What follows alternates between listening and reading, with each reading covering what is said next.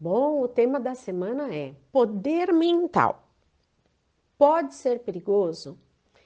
Isso é uma dúvida que muitos possuem, mas como aqui o intuito é simplificar e desmistificar, eu vou falar de maneira clara sobre esse assunto que muitas vezes é um tabu, principalmente entre muitos líderes religiosos e seus seguidores. Muitos assustam as pessoas para que seus próprios poderes jamais sejam questionados. Claro que, ao lidar com poderes psíquicos e mentais, corremos certo perigo. Mas quem não corre perigo? Quem não corre perigo ao sair de casa, ao andar na rua? É simples.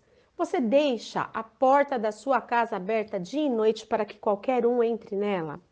Você convida um estranho para tomar café com você ou tomar um banho na sua casa? Bom, é muito saudável que você tenha respondido não.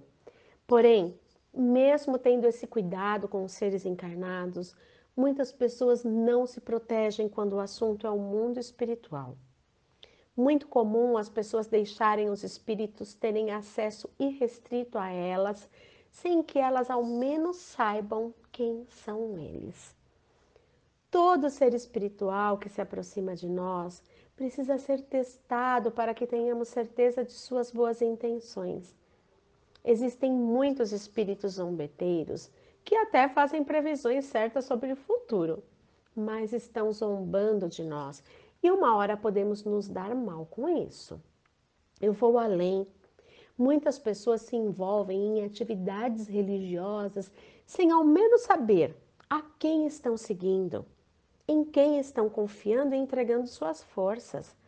Por isso, ao participar de qualquer reunião espiritual, certifique-se de que o líder sabe o que está fazendo.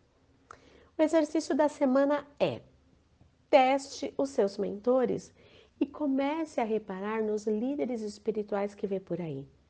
São confiáveis? Sabem o que estão fazendo? Suas ações condizem com suas palavras?